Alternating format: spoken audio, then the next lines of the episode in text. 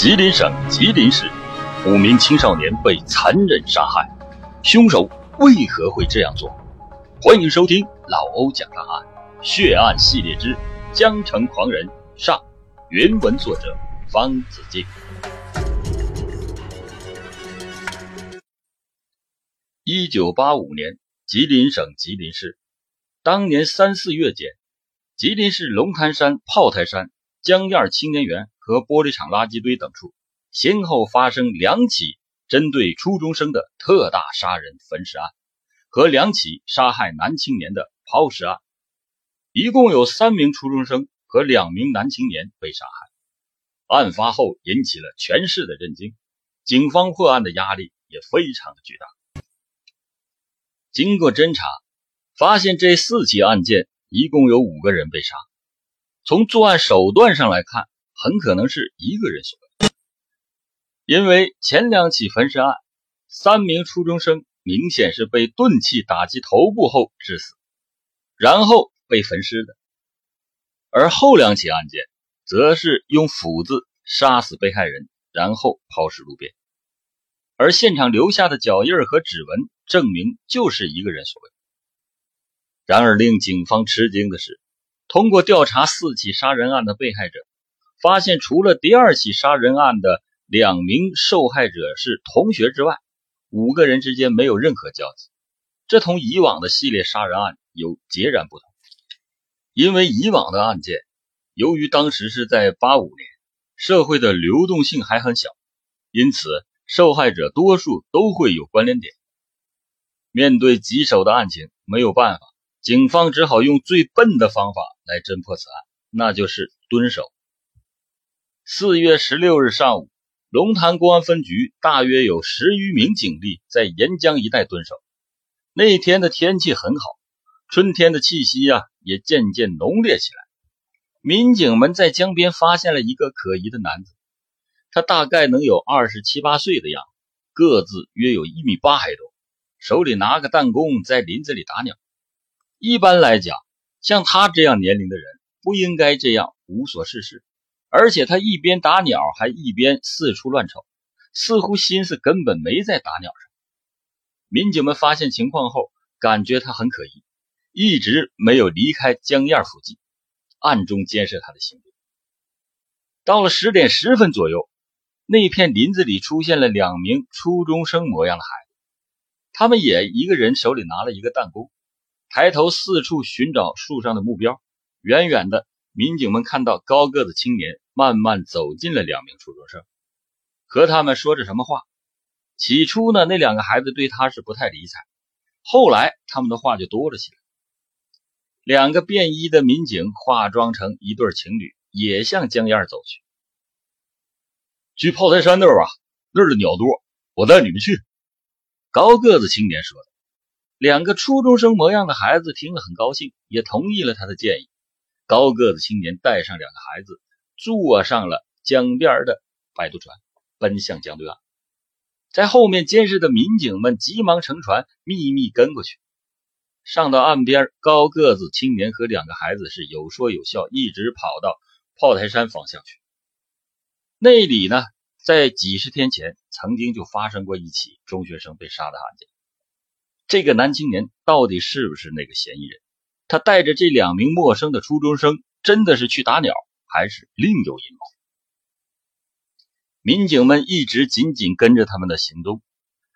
春天刚至，北方山上的树木光秃秃的，没有多少绿叶，在这种情况下很难取得好的跟踪效果。高个子青年是边走边回头，极为的警惕。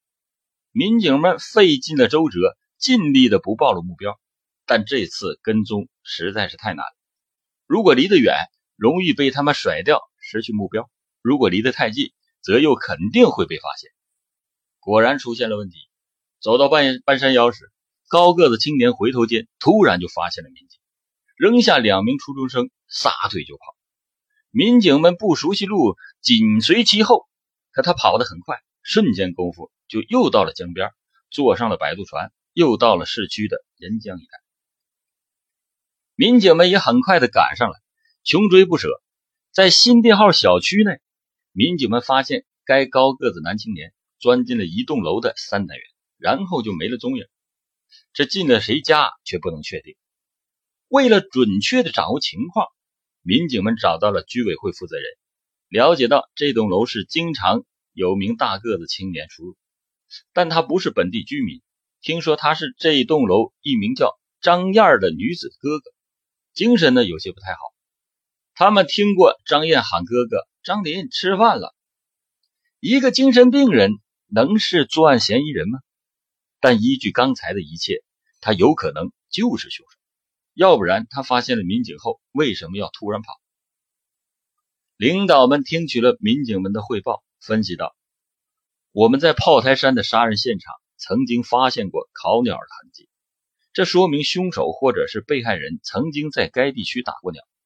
张林就爱打鸟，这是其一。其二呢？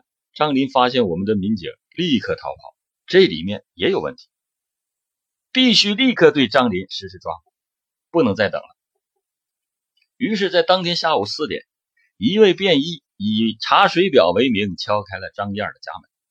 躲在门后的刑警立刻冲进屋内，将正在床上休息的张林按住。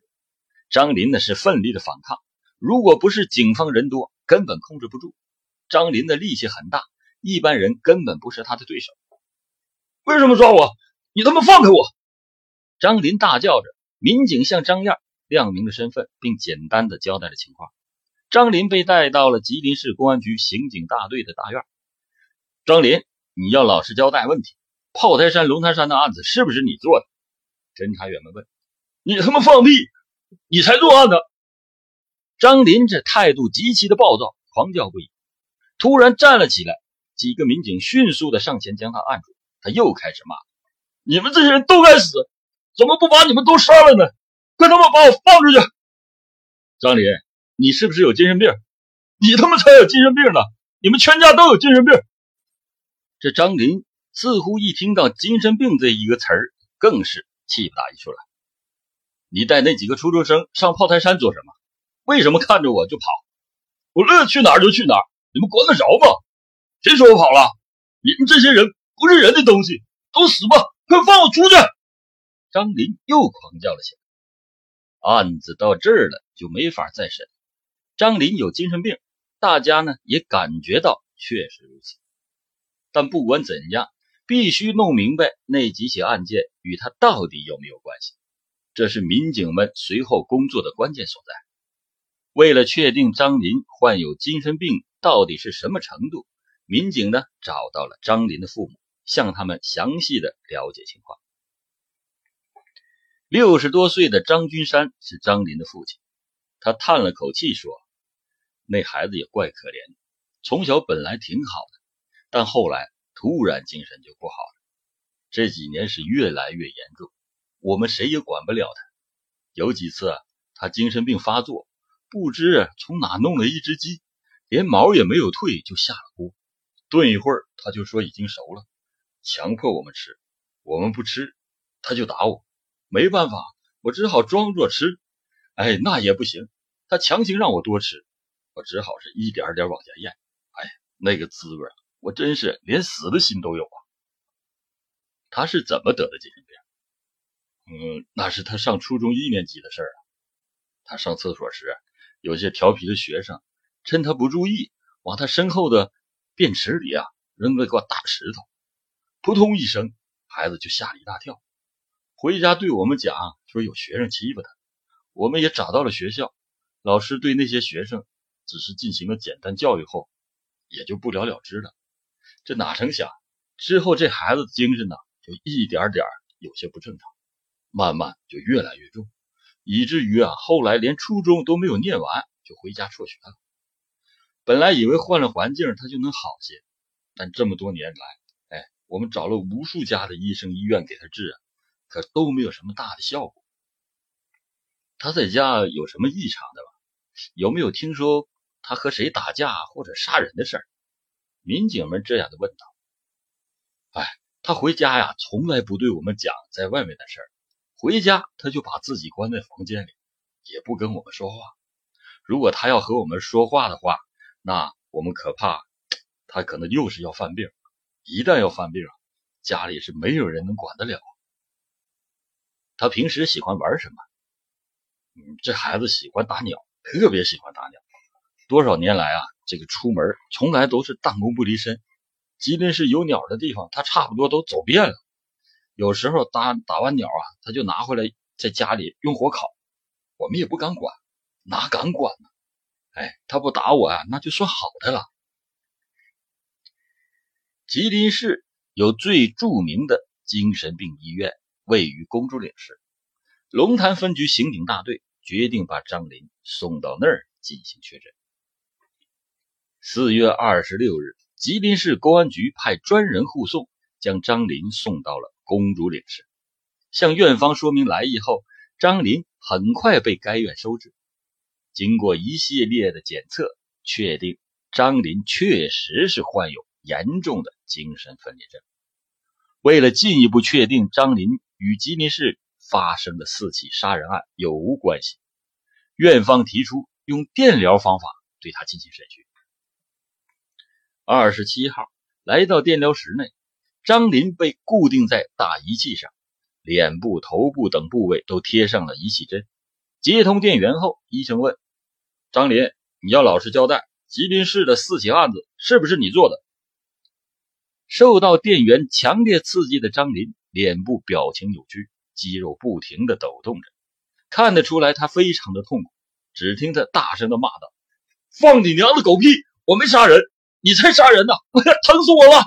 放开我，不然我杀你们全家！”张林，你不要撒谎，公安机关已经认定就是你了，你还是交代吧，免得受苦。似乎在电疗的刺激下，张林的精神更加的狂乱起来。交代你妈个头！放开我！我没杀人，你他妈才是杀人犯呢！几分钟后，电疗法结束了。精神病医院在张林的病历鉴定上这样写道：“我院自建院以来，先后以此种方法审讯了一千四百多例病人，他们都交代了自己所犯下的罪行。”唯独张林拒不交代，建议送精神病院长期治疗。哎，说实在的，这医院呢实在是太自信，这种电击方法就是正常人没有罪也能交代出自己有罪吧？张林真的不是犯罪嫌疑人，是精神病医院的诊断有误，还是警方的工作有误？吉林市公安局局长刘艳局长会同刑警支队的领导。在一起进行了细致的研究，决定对张林家进行一次深入彻底的搜查，主要目的是查找张林作案后可能遗留的各种物证。作为一个精神病人，不排除有他在作案后将被害人的物品带回家中的可能。搜查工作进行的很顺利，虽然没有发现任何被害人的遗物，但发现一把张林用的斧头。斧头是在张林房间桌子下面的纸箱中发现。根据张林的父亲说，他自己家里从来也没有买过斧头，这把斧头肯定是张林自己不知道从哪里弄的。那么这把斧头有什么秘密吗？警方将斧头带走了，拿到相关技术部门进行化验，在斧头的外面没有发现任何疑点。技术人员将斧头与斧柄拆开以后。在斧柄处却发现了少量的血迹。经化验结果显示，这些血迹共有两个血型，A 型和 B 型。这会不会是被害人的血迹呢？将这两个血样与被害人的血样进行了对比，最终确定了两个血样正是吉林市几个月前发生的两起凶杀案的两名被害人的血型。同两个被害人的血型相同的血出现在张林的斧头里，说明他很有可能就是杀人的凶手。然而，此人是精神病，想要拿下他的口供是比登天还难。没办法，为了能破案，专案组只好请来了吉林市赫赫有名的预审专家于振和。说起于振和警官来，他在吉林省警界那是如雷贯耳。因为他是吉林省八大刑侦专家之一，破案无数，尤其是擅长审问。于振和接到通知后，立刻着手准备，审讯精神病人这样的案子，即使是经验丰富的于振和也是第一次遇到。精神病人不同于常人，他们的思维、情绪、语言等方面都是与常人有着极大的差别。审讯精神病人必须要有充分的思想准备，因为随时可能出现各种意想不到的情况。在策略的运用上，审讯员必须要紧紧抓住精神病人的情绪变化特点，施以正确的策略和方法技巧。要在感情上获得对方的信任，甚至是信赖，才能最终达到拿下口供的目的。接到任务后，于振和决定先走访张林的家人。听说张林与妹妹张燕的关系更要好一些，便约了个时间，带领侦查员王杰一起走访张燕。面对民警时，张燕并没有因为哥哥的被抓而对民警有什么成见。他一直积极的配合着警方的调查工作。你哥哥的情绪变化有周期吗？于振和问，手里还拿了个小本子，准备随时记录。这可是很少见的。以往于振和走访相关人员，一般从来都不带记录本。他每年的精神病极端发作大概有四到五次吧，每次发作时几乎是六亲不认，连我都要躲远了一点。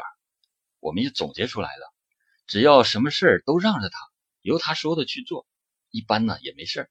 就是最近两年，他的病情还略微好了一些。于仁和又问道：“你哥哥平时喜欢什么东西？比如说喜欢吃什么、喝什么？”他问的这个是有目的的。对于张林这种人，千万不能来硬的，得想办法知道他的喜好，把话套出来。张林的妹妹张燕想了想。我哥他喜欢喝汽水，吃面包。他如果想要的话，别人必须立刻得给买；不买的话，就可能要精神病发作。在玩的方面，他主要就是喜欢玩弹弓。已经快三十岁的人了，还是手里揣着个弹弓。我们也想了，只要他不惹出祸来，咱乐意玩什么就随他去吧。嗯，看来他还是有些小孩子的心理。那他有没有挺怕的人，或者说他害怕什么样的人？于振和又问：“这也是他想知道的。一般在精神病人害怕的人面前，他说不定就说实话。年龄大的人他不怕，他怕那些身高马大的青年人，可能因为是记忆里受过伤害吧。对那样的人，他从来都是敬而远之。每次精神病发作时，我怕我妈都弄不了他，所以就找邻居家大小伙子来帮忙制服他。一般得三个小伙子。”时间长了，他在外面见到那几个小伙子，都是躲着走道，连头都不敢抬。于振和一笑说道：“呵呵看来啊，他也有正常人的心理，也知道服软的时候。那他有没有什么特别好的朋友或者是亲人什么的？有啊，别看他对我爸常常是拳脚相加，但他跟我们楼下修鞋的老头可挺好。那老头无儿无女，张林每天经过他的鞋摊都会坐一会儿。”和老头唠嗑，甚至帮老头干点活。有一次他精神病发作了，几个小伙子也不在家，没办法，我爸就把修鞋老头找上楼。一见到老头，张林的病就好不少，也不怎么闹了。最终是老头把他领到楼下转了一圈，才稳定了情绪。为此啊，我家人没少麻烦那老头呢。那那老头为什么能稳住他？你知道吗？哎。那老头平时也没有什么花销，总给我哥买汽水、面包什么的。张林一向他要吃的，他肯定给买这些东西。张林跟他关系老铁了，他甚至说呀，不要我爸了，要给那个修鞋老头当儿子，就因为那老头经常给他买好吃的。你们说好笑不？哈哈，张林还挺有人情味儿啊！于振和大笑起来。经过进行的一番问答后，于振和心里有了底。他开始分析系列杀人案的案情。虽然按照精神病医院的结论，张林根本不是犯罪嫌疑人，可从警方已经掌握的各种情况分析，于振和认为张林必是嫌疑人无疑。